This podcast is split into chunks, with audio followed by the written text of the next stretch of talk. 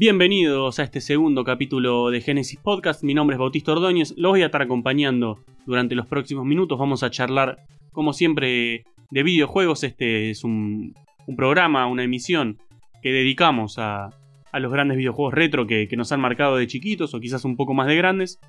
Esta vez nos vamos a, a dedicar a una de las grandes sagas que tuvo la Nintendo Entertainment System, esta consola a la que le estamos dedicando esta primera temporada. Eh, una franquicia que, en la actualidad sigue estando, más allá de que no, no tiene el mismo nivel que, que, solía tener. Sigue siendo un juego importante, sigue siendo un juego que todos recordamos con mucho cariño. Ahora nos vamos a adentrar en eso. Antes voy a presentar a mi compañero Francisco Biancuso que está del otro lado. ¿Cómo te va, che? ¿Qué, qué experiencias te llegan a la cabeza si yo hablo de Castlevania? Uh, una bronca. Eh, es una buena manera de arrancar, una bronca. Sí, es una muy buena, es una muy buena manera de describirlo. Eh, la verdad que igual, a ver, yo, yo siempre he tenido dificultad para manejar eh, el enojo con los videojuegos. Sí, me, Pero por alguna razón, por alguna razón con Castlevania es ese tipo de bronca que se te va y tenés ganas de volver a jugarlo, tenés ganas de, o sea, te hace apreciarlo y y hace mucho más significativo también los logros que te, propone. No, no es que estamos hablando ni siquiera de amor-odio, es, simplemente un, desafío que te propone y, como vos decís, una bronca. Es, es la mejor manera de definirlo. ¿Por qué? Porque Castlevania es uno de los juegos, por lo menos de, la consola que, estamos hablando, más difíciles. Eh, tanto el 1, el 2 como el 3, que son los que nos vamos a estar dedicando hoy. Eh, son, son juegos complicados que, que tienen momentos que, ameritan romper controles, que, te dan ganas de revolear todo y que bueno, por la fragilidad ¿no? de, ser un, elemento retro, no, se puede andar revoleando un, control de la NES, eh, más allá de que quizás algunos tengamos que, dedicarnos a jugar en algún emulador, eh, no, no se puede andar revoleando eso, pero, pero como vos decís, es, un juego que da bronca. Le contamos a la gente qué es lo que es Castlevania. Bueno, es un juego de, de terror, es un juego plataformeo, un juego de acción. Es un juego que, que después da su, propio género, que es el Metroidvania, que después lo vamos a estar charlando. Pero es un. Es una de, las primeras grandes sagas que, que lanza Nintendo, una que, es lanzada en el 86. Eh, ya unos meses antes, en febrero del 86, unos meses antes, en Japón se había lanzado como Vampire Killer, eh, que es un juego idéntico al Castlevania 1 con algunas variaciones en cuestiones de, formato, pero que en sí es el mismo juego, es la misma historia. Eh, obviamente con detalles distintos para, el mercado japonés, pero que, que trata sobre un hombre, Simon Belmont, que se tiene que meter en el castillo de, Drácula, enfrentarse a un montón de monstruos de, películas de clásicas del cine de terror, esas que, se conocen como Hammer Films, la, productora que, hacía muchas películas de, terror eh, muchos años atrás y que tiene que enfrentarse a, Drácula para, eliminarlo. Sí, este. Ya que mencionabas el género, en general, el tema del terror, eh, las influencias que tiene, la verdad que son, al menos investigando un poquito eh, lo que es la, todas las referencias del, todas las referencias al cine que ha hecho la franquicia, eh, a las películas viejas de Drácula que son cualquiera la cantidad, eh, algo que, bueno, eh, sabes que a mí me gusta mucho es eh, la música del juego, recontra icónica. Y también siempre, por ejemplo, lo tenés el track, la mayoría que lo haya jugado lo tiene el track Bloody Tears. Sí, sí, lo, vamos a estar escuchando a lo largo de este programa de fondo, como están escuchando ahora otro de, los distintos tracks que, se escuchan en, este juego.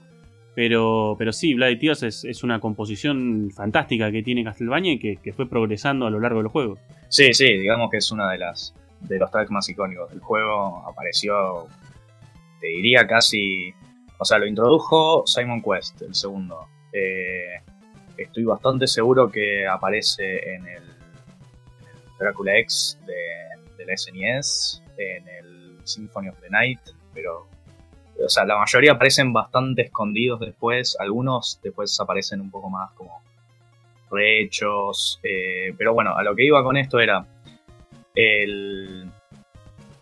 eh, la introducción de órgano, la introducción ese, ese esa como cuyatura de, con nota pedal que hace, es como es muy es como clave en toda la música de de Castlevania. Por lo general quieren hacer, o sea, hay elementos de rock, de, metal, de, funk, de una mezcla bastante, bastante extraña. Pero, pero lo que siempre mantiene esa, esa onda que te suena a Castlevania es esa como esas técnicas medio barrocas que usa, que parece ejemplificado perfecto en ese tema, porque arranca como si fuese esa tocata de esa tocata y fuga de Bach con, con esa introducción de órgano y después empieza una especie de balada de rock. Es como eso, esa es como la, la definición de la música de Castlevania para mí. Y das en el clavo con, lo de hablas de esta onda. Para mí lo más importante en el juego de Castlevania, más allá de la jugabilidad, de la aventura, de, la dificultad, creo que es la, atmósfera que tiene. Tanto gráficamente como eh, a nivel música, a nivel efectos de sonido.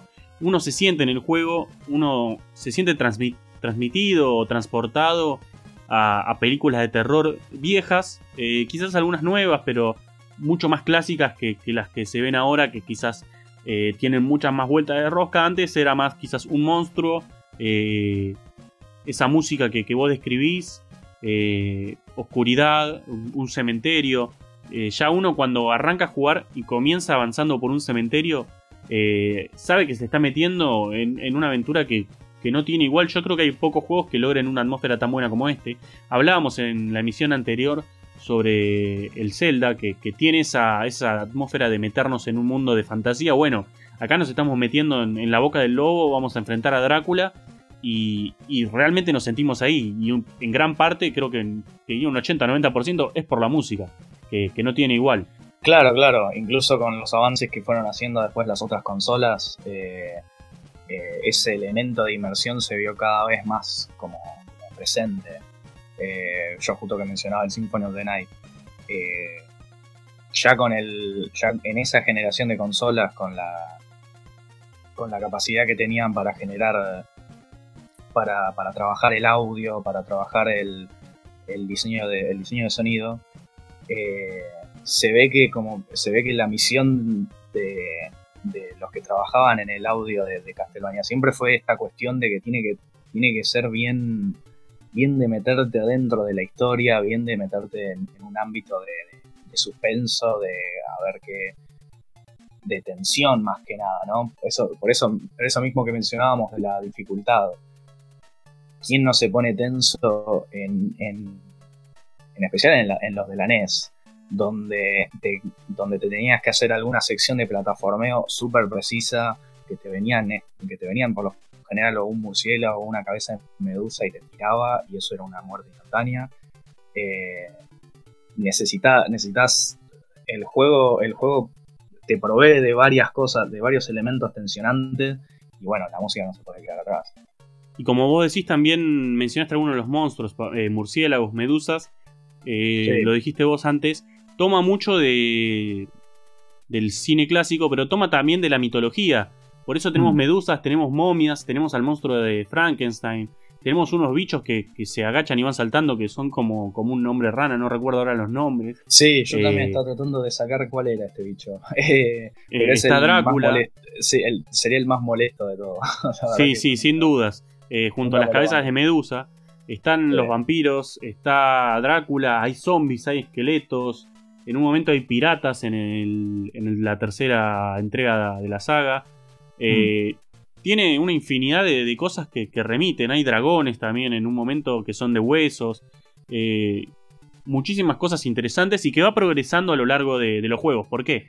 Porque si uno va al primer Castlevania, es un plataformero normal. No tiene muchas cosas. Uno va para adelante, es un side-scroller que, no tiene tanta variación, pero sí tiene un gran trabajo y se nota. Pero a nivel general es un juego simple. Uno va para adelante, mata a los bichos o no, los esquiva llega al final, mata al jefe y cambia de nivel. Eh, con la dificultad que tiene el hecho de, que perdés energía y es difícil encontrar vida, o que uno necesita quizás tener eh, corazones para lanzar hechizos. Eh, pero en términos generales es un juego normal. Pero ya cuando uno pasa al segundo, eh, se abre un, mundo distinto, es completamente diferente. Eh, hablamos del primero, el segundo y el tercero, los presentamos, son Castlevania 1, se llama, el primero es Castlevania, de 1986. El segundo se llama eh, Castlevania 2, Simon's Quest. Simon sería Simon Belmont el protagonista. El tercero, este está hecho en 1987, lanzado mejor dicho en 1987. Y el tercero es Castlevania 3, eh, Drácula's Curse, sería la, maldición de Drácula, lanzado ya en 1989, el último de, la primera trilogía de, Castlevania. Y creo también el, que vuelve un poco a las raíces de lo que fue el primero. Y bueno, tiene, tiene un poco lo que le pasó a Zelda también, me parece. Esa cuestión de, de que el segundo, el segundo título intenta hacer algo distinto. Eh, y bueno, no siempre funciona. No por, no, no por denigrar el espíritu de, de, experimentación, pero, pero es verdad que es verdad que está bastante, bastante, como, ¿cómo decirlo? Como que la dificultad pasó a otro lado, pasó a ser más una cuestión de, de resolver un misterio, resolver un rompecabezas, como lo charlamos bastante, esa cuestión de, de, de, que la dificultad del Castlevania no pasa, es totalmente del Castlevania 2, el Simon Quest. Es más que nada una cuestión de entender a dónde tenés que ir, qué es lo que tenés que hacer, porque el juego tampoco te ayuda. Al menos la versión que llegó al oeste no ayuda mucho porque las traducciones se hicieron a medio pelo y también en general, aún entendiéndolo, ¿quién no lo terminó con una guía de este juego? sí, Es, como vos decís, son juegos que en su momento necesitabas la, Nintendo Power. Bueno, ahora tenemos Google, es bastante más fácil. Ponemos una guía y lo hacemos. Pero, pero sí es un juego que sin una guía no lo puedes hacer. ¿Por qué? Porque las traducciones, como vos decís, están mal hechas. Muchas veces te dicen que hagas cosas que no tenés que hacer. Y porque ya en el hecho, en el segundo, en el Simon Quest, Ah, nos abren un mundo completamente distinto. Tenemos nosotros la posibilidad de, hacer lo que querramos para, avanzar. Es acá donde aparece esta, esta categoría de, videojuegos que se denomina Metroidvania. Toma elementos del Metroid, eh, de este Castlevania. Claro, y nos mete, Claro, nos mete en un plataformeo de mundo abierto. Es completamente distinto. Eh, tenés que ir para la izquierda, para la derecha, para arriba, para abajo. Eh, tenés que volver a lugares en donde ya habías estado. Nos hace acordar mucho a los open world de ahora. Eh, era lo que se podía hacer con la tecnología de esa época. Es realmente ambicioso lo de Simon Quest. Creo que con una buena traducción eh, el juego se disfruta mucho más. Pero como vos decís, la dificultad pasa más por lo trivial, por cosas que uno no sabe qué hacer. Cuando uno arranca, se lo presentan en una ciudad en la que hay zombies caminando por la calle. de repente se hace de día, después hace de noche de nuevo. Eso es algo interesante también, tener el hecho de un sistema de día y noche es bastante revolucionario, eh, porque le costó a otras consolas eh, hacerlo. Recuerdo yendo un poco, no sé, al, Game Boy, Pokémon no, lo introdujo de, entrada eso, tuvo que esperar a la segunda entrega de, la segunda generación de Pokémon para poder meter un sistema de, día y noche, y es también una de las franquicias más importantes de la historia que seguramente las vamos a tener en, algún próximo episodio, en otra temporada. Pero. Pero yendo, volviendo a Castlevania, necesita. Eh, muchas cosas que, que tenés que prestar atención. Porque tenés que ir a buscar distintos objetos. Eh, ir recogiendo piezas de Drácula para poder enfrentarlo al final. Porque yendo un poco a lo lineal, eh, en Castlevania 1 uno enfrenta a Drácula, lógicamente le gana, porque es un juego bastante simple de la Nintendo. en el segundo, en Simon's Quest, uno se enfrenta a Drácula de nuevo, pero tiene que buscar todas las partes de, Drácula, son cinco partes. Para esto hay que agarrar un montón de objetos en el medio, es un juego bastante complicado. Eh, de nuevo encarnamos a, Simon Belmont, pero ya en el tercero volvemos a las bases, volvemos a, hacer un side-scroller que va para adelante, pero, pero tiene elementos muy importantes. No, no quiero cerrar Simon Quest sin antes mencionar que que es un juego que introduce también el hecho de, tener eh, distintos finales. Tenemos un final bueno, un final no tan bueno y un final malo. Sí, sí, sí. Tiene. Son varios los elementos que usa ese juego que son bastante revolucionarios. A lo mejor, o sea, yo no, no quería tampoco parecer como que odio este juego. A mí me gustó mucho. Eh, nunca lo terminé, pero es una. Pero es un. Pero la verdad que se puede apreciar la ambición que, tiene varias de esas mecánicas. Como vos decías, lo del día, del día y noche. Eh, esta cuestión del, mundo abierto. Eh, los elementos de RPG, que bueno, después se fueron consolidando un poquito más cuando empezó toda la era esta de Metroidvania. Y que bueno, como, como lo dice el nombre, presta mucho de, los juegos de Metroid que ya estaban arrancando en, la NES. Que, que bueno, también era, es un juego. Es un juego que da para hablar sobre el tema del, de, la, ambientación, de, que se le presta muy bien, creo yo, a todas las cosas que, que Castlevania fue como metiendo durante la primera época, durante la primera trilogía de la NES. Sí, creo que, eso es lo importante también en un juego de, esta consola, es, el ambiente, creo que pasa casi todo por ahí. Eh, el juego puede estar muy bueno, pero si uno no se siente adentro de la historia, es un juego más. Por eso estos envejecen también. Y quizás otros juegos que estaban buenos en la época, hoy no los vemos con tanta nostalgia porque, porque no dejaron una marca tan importante. Eh, yendo un poco a los números, eh, el primer Castlevania, que se lanzó en el 86, lo hizo el equipo de Konami conformado por Hitoshi Akamatsu y Akihiko Nagata. Eh, vendió 1.230.000 copias. No tiene el éxito de Zelda Castlevania. claramente no es una de, las franquicias más importantes a nivel números de Nintendo. No es Mario, no, no, no, es, no es Pokémon. Pero sí es muy importante porque no deja de estar entre las, más vendidas de la historia. Em, por eso me parece que, es un juego que, merece eh, su atención y que merece su lugar en, el podio de, los más importantes del mundo. Sí, aparte, este, no, uno no puede pretender también de que tenga la misma cantidad de números que, que algunas sagas que fueron desarrolladas por Nintendo directamente. Este fue desarrollado o tercerizado casi hacia Konami, que en su momento, o al menos todavía, no estoy seguro si todavía eran la potencia que son ahora, pero eh, en su momento todavía estaban haciendo títulos que eh, exclusivos para Nintendo, eh, con, bueno, un poco como lo que hablábamos la otra vez, viste que decíamos que con el tema de la música siempre trabajó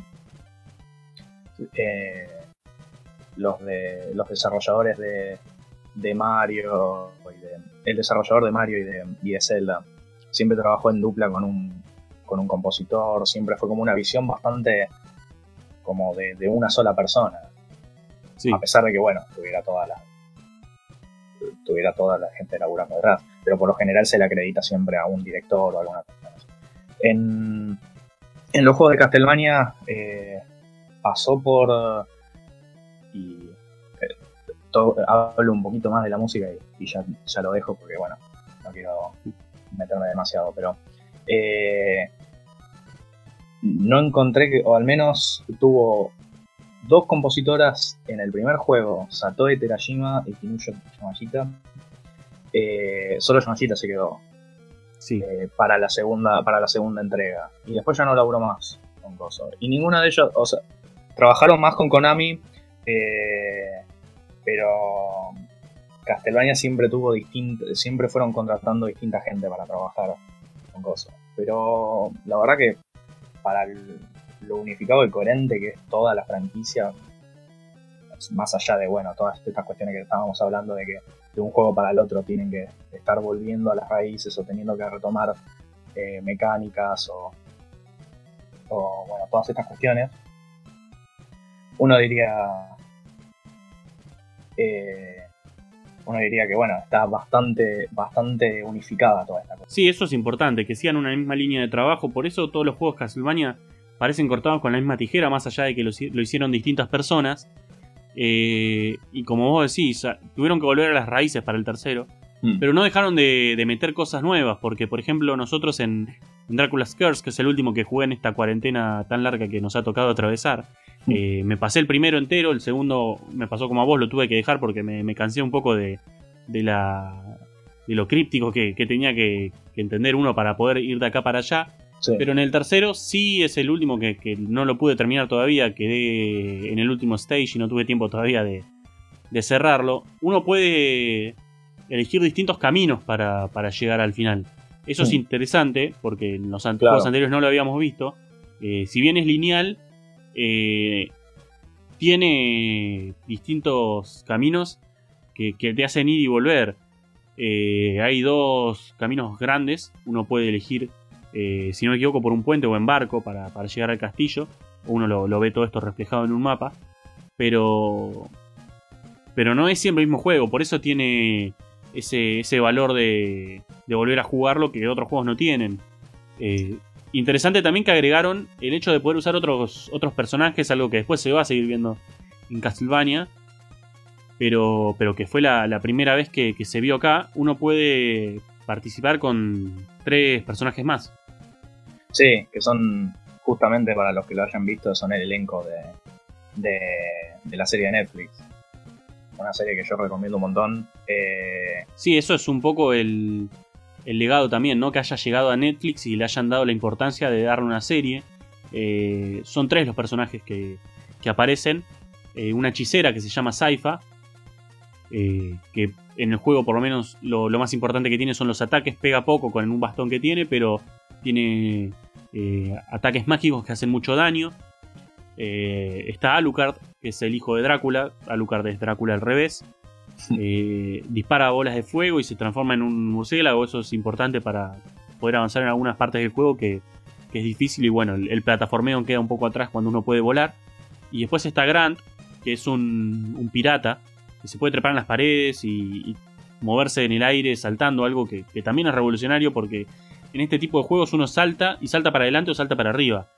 En este caso, Grant, vos podías saltar y controlarlo en el aire, que para, hoy lo decimos y parece algo completamente obvio, pero para ese momento era, era histórico poder hacer eso, porque muchas veces uno se terminaba muriendo porque saltaba y en el aire quedaba en un movimiento eh, asegurado que, que te llevaba directo a la muerte.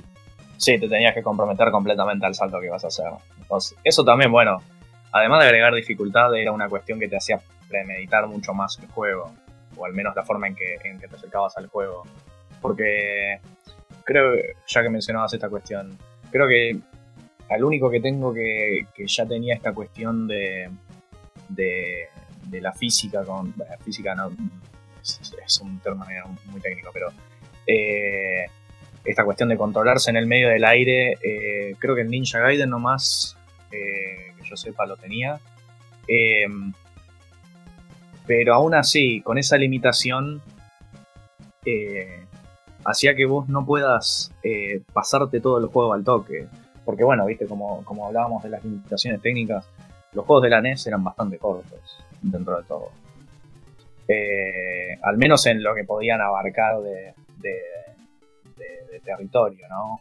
De, este, de cantidad de stage. Incluso, bueno, con la música todavía estaban en esa era 8 bits. Entonces no, no podían meter demasiado contenido a un juego y nada, eh, que te puedas pasar en como ahora, que tenga, tenga valor como para jugarlo durante 600 horas. O sea, tenías tenías estos, ¿cuántos stages son en el primero? Creo que 6, 7. Sí, creo que sí. En el tercero son 10. Sí. Este. Pero esta cuestión de que cosas como estas, como en el plataformeo, que te tenés que comprometer al, salto, tenés que hacer. Tenés que estar fijándote cuándo va a aparecer tal bicho que te va a matar de una. Eh, tenés que fijarte todos los detalles, tenés que conocer bien el juego y tiene ese valor de, rejugabilidad. Eh, porque la dificultad da para eso, da para que te aprendas exactamente todo lo, todo lo, todo lo que tiene el juego para ofrecer. Y bueno, con eso te sacás todo el jugo, un juego que solamente abarca 7 stages. Después cuando ya lo tenés más o menos conocido, más o menos visto, te lo puedes pasar.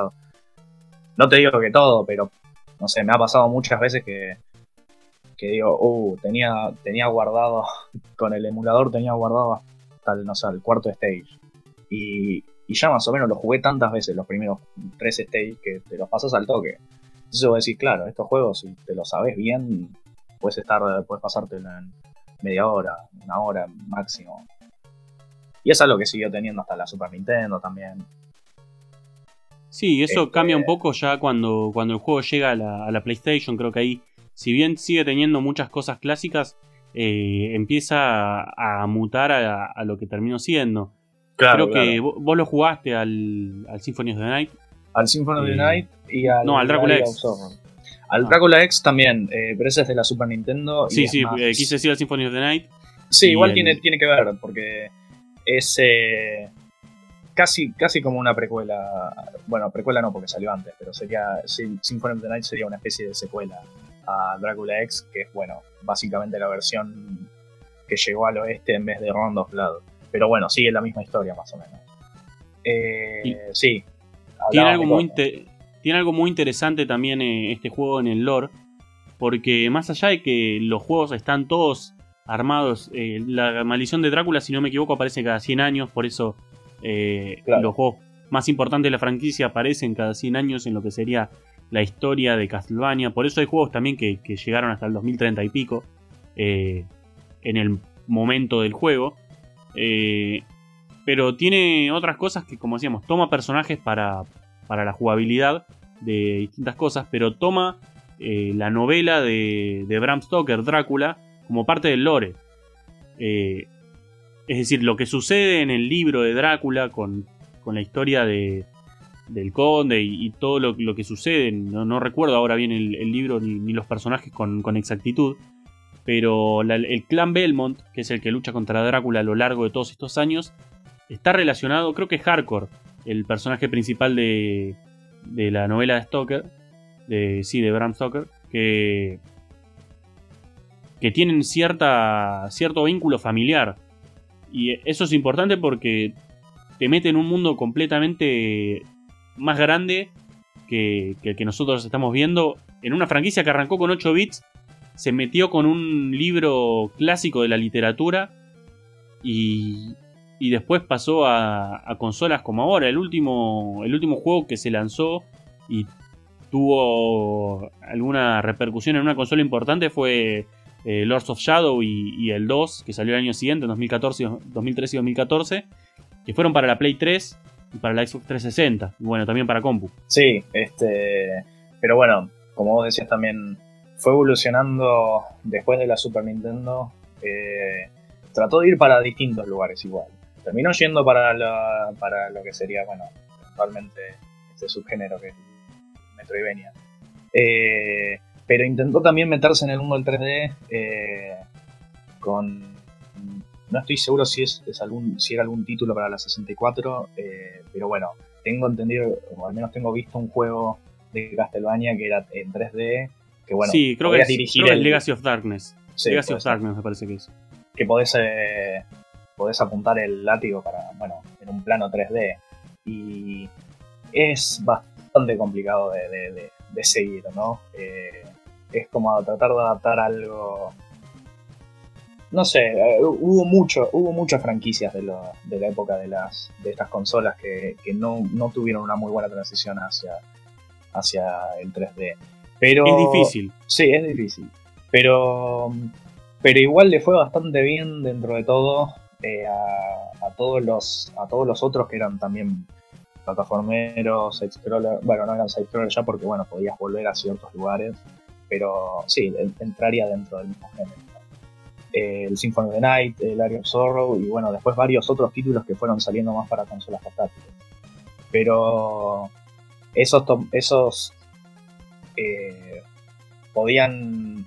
Esos no, no- no tenían necesariamente la limitación de, los, de las consolas anteriores, pero tenían todos los mismos elementos de, de, de- los planos 2D, que bueno, ya estaba más o menos, que ya, ya Konami los tenía, o al menos los equipos que contrataba Konami, ya tenían bastante claro cómo desarrollar el plataformeo y el combate y todo, toda esta cuestión. Sí, y como vos decís, a veces la transición no se hace de la mejor manera. Eh, hoy creo que son muy pocos los juegos de Nintendo 64 que, que envejecieron bien, la mayoría los trata de jugar uno hoy y son una porquería, pero ¿por qué? Porque estamos acostumbrados, ya en la Play 1 lo que había era mucho mejor, en la Play 2 ni hablar, y los juegos que tenemos hoy, eh, el hecho de, de controlar un personaje en 3D dejó de ser un problema, un problema a no ser que, que, bueno, el desarrollador sea eh, muy malo y no sepa qué hacer. Y bueno, ahí sí es, termina siendo un juego pésimo, pero, pero no, no, no suele suceder como sí pasaba antes. Eh, la transición a, la Nintendo 64 y a la Play 1 fue muy complicada para los que venían trabajando con, juegos en 2D. Eh, creo que el gran ejemplo a seguir para, esta gente fue, fue el, Mario 64, el Super Mario 64, que es eh, un clásico de la consola. Creo que es el juego más importante de la consola, me, animaría a decir, junto al Pokémon Stadium. pero Después hay muchos que, en, el, intento fracasaron, pero también se, valora el intento. Por eso Simon Quest, más allá de, ser un, desastre a nivel eh, historia, eh, con todo lo que agregó, fue un juego muy importante. Y, por eso se lo recuerda también, porque más allá de, errores que haya tenido, tuvo eh, un legado importantísimo desde la franquicia que dijimos, a la categoría de juegos que lanzó y, todos estos elementos que agregó que, mencionamos antes. Por eso creo que es uno de, los juegos también muy importantes que, tiene esta saga. Eh, el último capítulo de, Castlevania que, tuvimos hasta ahora fue lanzado en 2019. Fue. No, no fue un éxito, fue un juego de celular. Eh, que tuvo, si no me equivoco, fue descontinuado eh, en septiembre de 2020 pero que por lo menos los servidores online se llama Grimoire of Souls. Pero bueno, es un poco eh, decepcionante que, no haya habido ninguno para PlayStation 4 cuando ya, ya existe la PlayStation 5.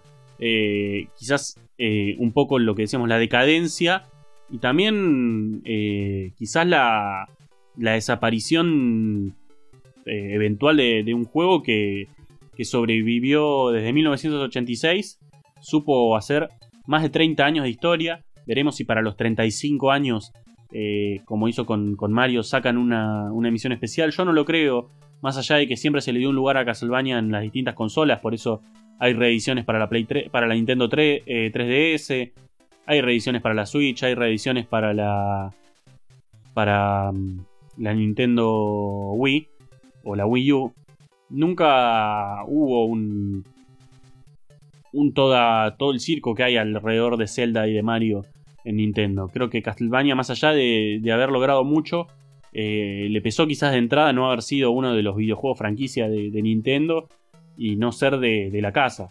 Porque creo que amerita tener un, reconocimiento que, muchos hoy no tienen. Quizás uno le nombra Zelda a alguien y lo conoce, eh, a, un, a, un, chico de 10 años, le nombran a Super Mario y lo conocen, pero si decimos Castlevania, eh, es probable que no sepan de qué están hablando. Y es un poco también eh, cómo cayó en el olvido por entregas que fueron no tan buenas y también porque Nintendo decidió quizás eh, dejarlo un poco de lado para darle lugar a, otras como hay ahora Splatoon o, o Animal Crossing o Pokémon o, o, Zelda o el mismísimo Mario. Sí, sí, entradas que tienen un poco más de accesibilidad y, un, y a lo mejor un target demográfico un poco más, más grande que el que pueda tener Castlevania hoy en día. Pero bueno, nada. Eh, Castlevania no, no deja de ser una franquicia que, dejó su legado, que, tuvo muchas cosas importantes, que, tuvo grandes entregas para otras consolas, que las vamos a estar charlando en capítulos venideros. Pero hasta acá hemos llegado en esta emisión. Eh, no nos gustaría poder hablar de, los demás, pero queremos ser ordenados, no queremos robarle protagonismo otras consolas. La Super Nintendo tiene muchísimas cosas para decir, los juegos de Super Nintendo también. Por eso les queremos dedicar más tiempo, no queremos que sean una nota al costado de, de las primeras tres emisiones. Que como decíamos, 1986, 1987, 1989 se lanzaron en Japón y le dieron pie a una de las franquicias más importantes de la historia. Eh, personalmente, para mí, eh, es mi favorita dentro de los juegos retro. Es la que más disfruto jugar si yo me tengo que sentar a jugar con, con algún videojuego viejo, eh, lo hago probablemente con, un Castlevania o con un Pokémon, de ahí no, no, salgo. Porque creo que son los que mejor se adaptan al juego de hoy. Eh, dentro de los gráficos, Castlevania está, está muy bien, las imágenes son muy buenas.